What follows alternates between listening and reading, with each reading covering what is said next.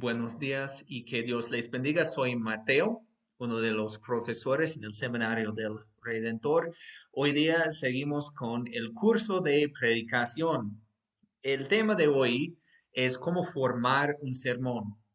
Y como el curso anterior, necesitamos reconocer que la Biblia no nos enseña cómo organizar un sermón.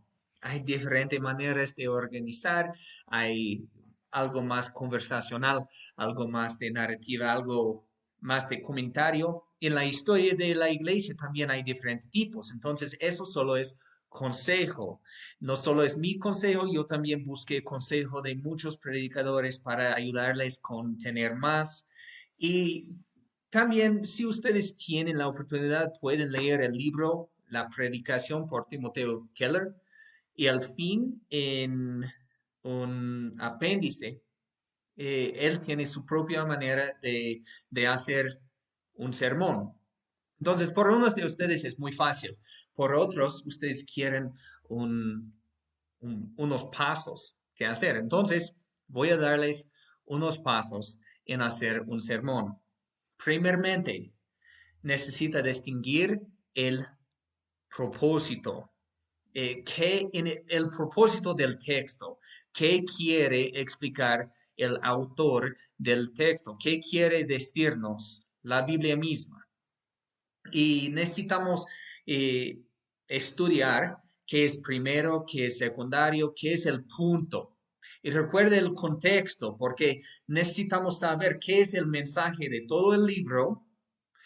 Como es, si estamos predicando eh, el libro de Juan, necesitamos saber qué es el mensaje de todo el libro y qué es el mensaje de, mi pasaje aquí unido con todo el libro y con toda la Biblia. Y usa comentarios y los recursos que, que tenemos para estudiar y entender qué es el punto de mi texto, porque eso es básico. Después, haga preguntas al texto. ¿Qué significa esas palabras que encuentro aquí? Por ejemplo, gloria. ¿Qué significa gloria? ¿Es una luz? ¿Es un peso? ¿Qué quiere decirme con la palabra gloria o culpa? Eh, ¿Qué significa culpa? ¿O qué es un samaritano? Eso le ayudaría en estudiar el texto, pero también en explicar, porque no puede empezar de predicar sin explicar a la gente. La gente no sabe qué es un samaritano, porque son importantes, entonces, busca las palabras no bien conocidos y pregúntate, ¿qué significa? Más, lugares, eh, Judea o Galilea o Asiria, porque es importante que Jonás no quería ir a Asiria. ¿Por qué? Necesitamos estudiar para saber por qué me importa esos personajes. ¿Por qué es muy importante que Pablo dice esto o que Pedro dice eso? Porque ellos tienen historia, ellos tienen personalidad y es muy importante saber eso. ¿Qué doctrina encuentro aquí? Eh, eh, hay una verdad aquí que necesito explicar muy bien y al fin siempre necesitamos preguntarnos cómo se une mi pasaje con Cristo, con el Evangelio, con la panorama divina y la historia más grande de la Biblia. ¿Qué es central? ¿Qué es el punto central? Y hay muchas maneras de encontrar eso y va, a aprender eso en, en un curso de hermenéutica, pero unas maneras vienen de palabras repetidas y como palabras importantes de, en todo el libro. Por ejemplo, en el libro de Juan, la palabra luz y tinieblas o oscuridad son importantes. ¿Y qué significa? No, no significa la brilla del foco, no es algo tan diferente. Luz significa algo más importante y eso nos ayuda en encontrar qué quiere decir el texto. Eso es primero. ¿Qué quiere decir que es el propósito del texto. El siguiente es similar. Eh, el Timoteo Keller, en su libro, dice, escoge un tema principal, pero yo diría, eh, encuentra lo que quieres que haga su sermón en la vida de los oyentes, porque realmente puede predicar un mensaje en maneras diferentes. Yo recién prediqué eh, un sermón acerca de Gálatas, capítulo 1, versículo 1 al 10.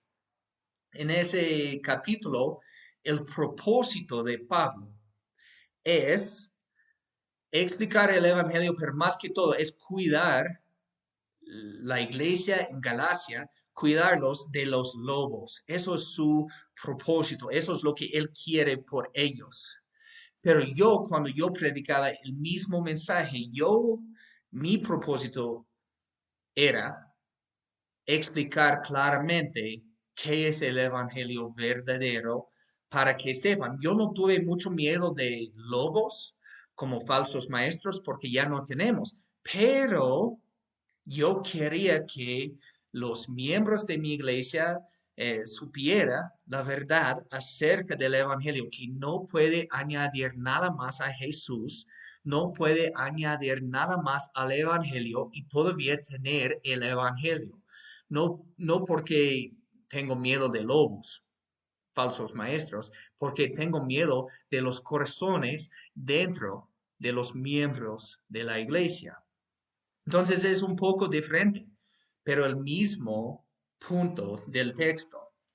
Y también, como yo dije en eso, en el apéndice al fin puede encontrar una ilustración, un ejemplo de la boda de Cana de Galilea.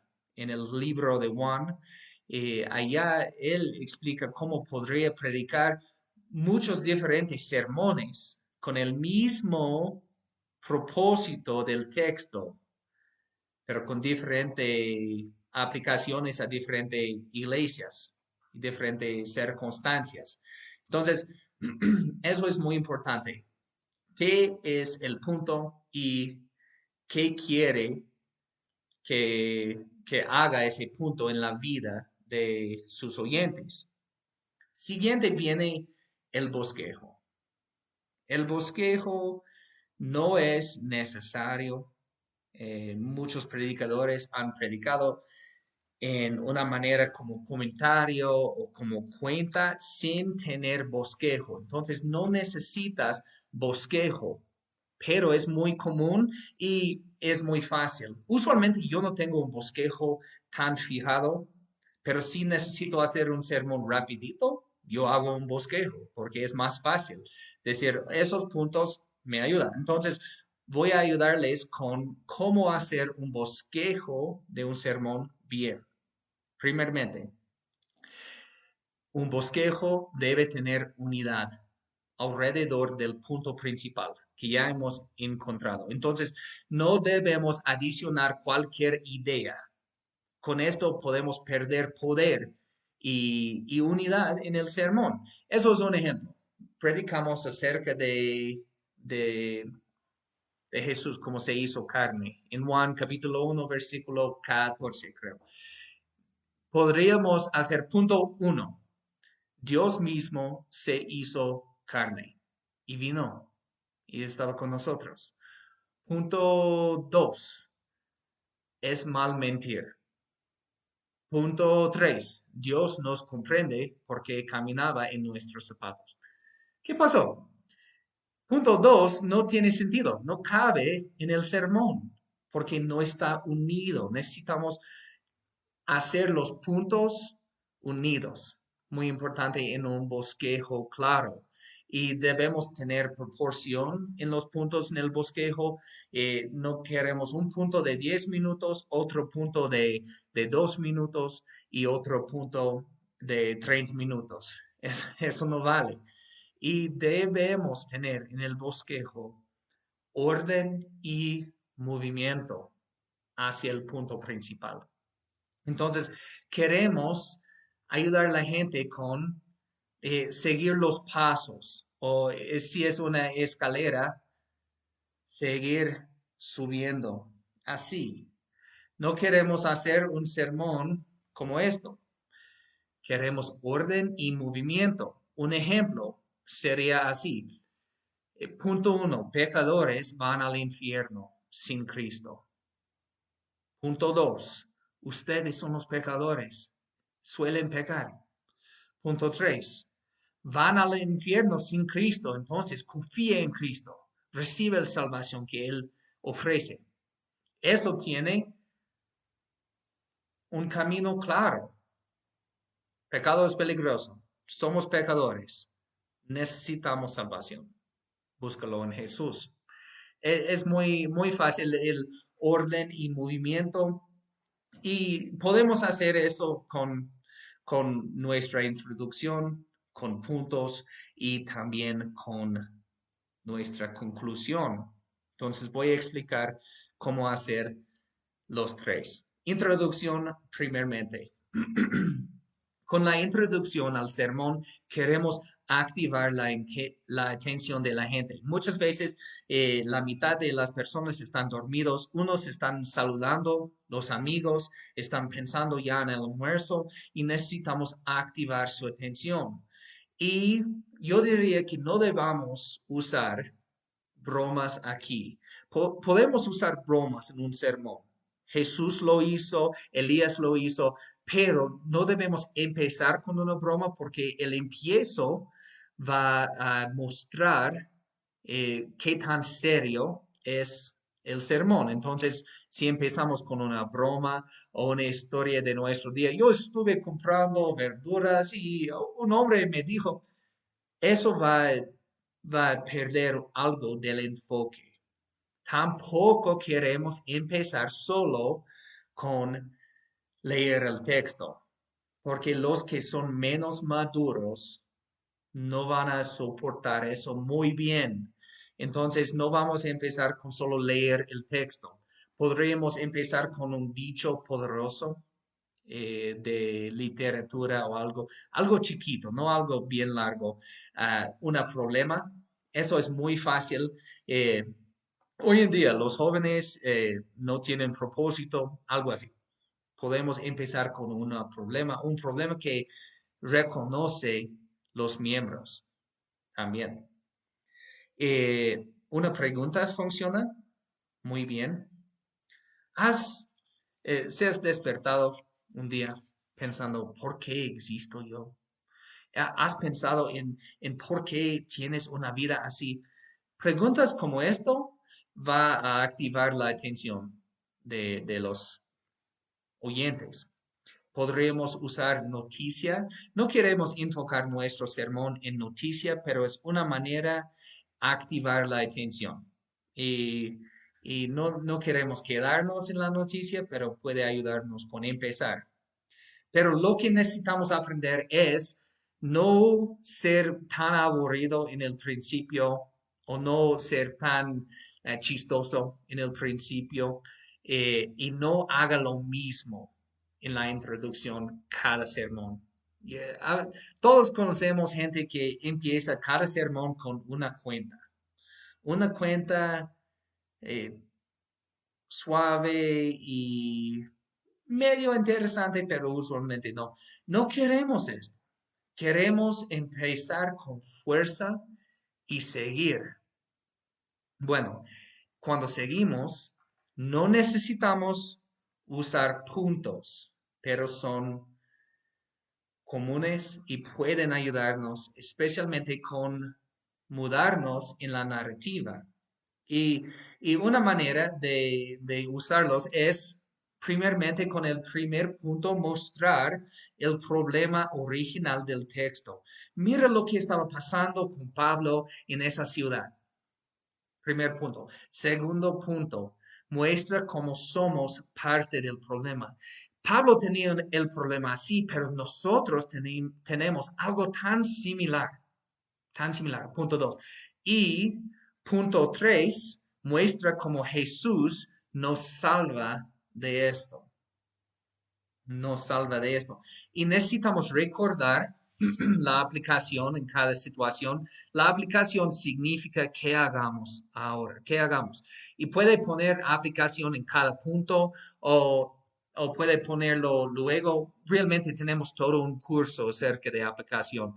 pero quiero aquí explicar algo acerca de aplicación. No queremos, en punto dos, mostrar que el problema que tenemos nosotros es una acción. Siempre queremos enfocarnos en el corazón. Si yo digo en punto dos que mi problema es eh, que yo hago algún tipo de pecado y yo necesito parar ese pecado. Si, si la aplicación es una acción, entonces la salvación que traiga Jesús sería una acción también. Entonces siempre necesitamos enfocarnos más profundo, necesitamos enfocarnos en el corazón. Entonces, si el problema que tenemos es lo que hacemos, no basta, no es suficiente. Si el problema que tenemos es lo que deseamos, es lo que nos motiva, eso habla del corazón. Eso es lo que queremos hacer. Y cuando en punto 3 decimos que Jesús puede salvarnos, ¿Cómo va a salvarnos? ¿Él va a cambiar nuestras acciones? No. Mejor, Él va a cambiar nuestro corazón. Él va a cambiar nuestros deseos. Porque los fariseos pueden cambiar acciones, los mormones pueden cambiar acciones, los católicos, los testigos. Eso es legalismo. Pero Jesús vino para cambiar nuestro corazón. Y si tenemos un corazón converso, cambiado. Ese corazón va a cambiar nuestras acciones. Entonces, en los puntos, al llegar a punto 2, cuando decimos cómo, nos, cómo estamos unidos con el problema del texto, en punto 2, vamos a tener que evitar solo ver acciones. ¿Por qué hagamos esas acciones? Si, si el texto habla acerca de mentir, por ejemplo. No queremos decir solo no mientes, esfuérzate más, no mientes. No queremos buscar el corazón. ¿Por qué es que ahora queremos mentir? Y cuando Jesús viene, Él no solo va a pararnos de mentir, Él va a cambiar nuestro corazón. El cambiar nuestro corazón, eso es el Evangelio, no solo es obras. Entonces, con la aplicación necesitamos enfocarnos en el corazón.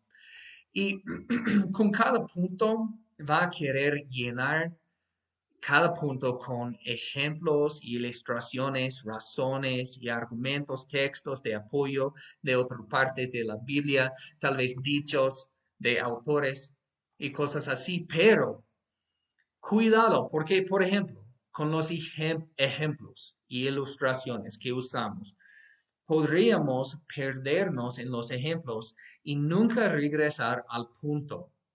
Necesitamos usar ejemplos y ilustraciones para clarificar el punto. Lo mismo con razones y argumentos. Usamos esto para explicar el punto, pero no debemos perder el punto. Y esto pasa frecuentemente con textos de apoyo. Por ejemplo, si está predicando de Romanos, va a usar otros textos del libro de Mateo para apoyar su texto y a veces al investigar Mateo vas a perderse en Mateo y con otros textos vas a perderse en otros textos y no hay un punto del sermón. Entonces, cuidado. No, no digo esto para decir no usa textos de apoyo, pero cuidado porque puede empezar de predicar dos sermones o, o no tener un punto. Queremos tener un punto específico, pero cada punto, hay un punto total de todo el sermón y hay puntos más chiquitos dentro del sermón que cada uno necesita unir con el punto total, porque eso es estar unido. Y a veces uno de los puntos se sale y la culpa pertenece a los textos de apoyo. Finalmente queremos concluir con poder. Eh, la conclusión debe ser el cumbre. No quieres apagarse lento como una vela que muere. No, quieres, quieres algo por la gente. Dios quiere algo por los oyentes. Entonces, guíalos. Al fin, guíalos para que salgan pensando en, en el punto. Y muchos dicen, en un sermón va a querer en el principio, en el principio decirles lo que vas a decirles. En la mitad vas a decirles. Y al fin vas a decirles lo que les has dicho. Si me explico, va, va a decir el mensaje tres veces, en el principio, en la mitad y al fin va a repasar, pero al final, envíalos con ánimo en obediencia, envíalos, guíalos. Puede decir, hágalo, cámbialo. Y quieres terminar con poder y no apagarse como una vela que está muriendo. Y al final, el, el tema de tiempo. ¿Cuántos minutos debe predicar? Y de hecho, no tengo respuesta por ustedes. Y yo digo, en la ciudad eso cambia, necesita conocer la gente. Entonces, conozca su gente, porque yo, yo digo aquí en la ciudad de Cuenca, unos 35 minutos ya es suficiente. Yo puedo ver la gente que suele salir eh, después de unos 20, 30 minutos. Pero eso no significa que cada persona ni cada iglesia necesita predicar 20 minutos o una hora o una hora y media. Eso cambia. Eh, el problema aquí es que tenemos mucho entretenimiento y la gente se aburra fácilmente, pero unos predicadores tienen el poder de animar y, los oyentes van a oír por horas sin saber que las los horas han pasado. Entonces, realmente depende, pero eso se une con su pregunta de aplicación por la semana, que es, ¿cuántos minutos quieres en un sermón? Y con esto estoy hablando de escuchar. Cuando estás escuchando un sermón, ¿cuántos minutos quieres? Y diferente, cuando estás predicando, ¿cuánto tiempo predicas? 20 minutos, 50 minutos, usualmente qué es y cuáles razones tienes por predicar la duración que predicas. ¿Por qué, por ejemplo, si predicas 20 minutos, por qué? ¿Qué, qué es la razón? ¿Tiene propósito en esto? Y al compartir uno con otros, y unos de los estudiantes vienen de otras partes, entonces vamos a aprender más acerca de, de ese tema. Entonces, Gracias por estudiar eso. Como yo dije, no es una ley de la Biblia, pero tal vez le ayudaría. Y busquen libros de predicación, otras maneras de hacer un sermón. Eso es un consejo que puede ayudarles. Y seguimos eh, contestando las preguntas, estudiando juntos. Y al final, yo espero que estén ustedes predicadores mejores, más fiel al texto y más hábil en comunicar el texto. Gracias por todo y que Dios les bendiga.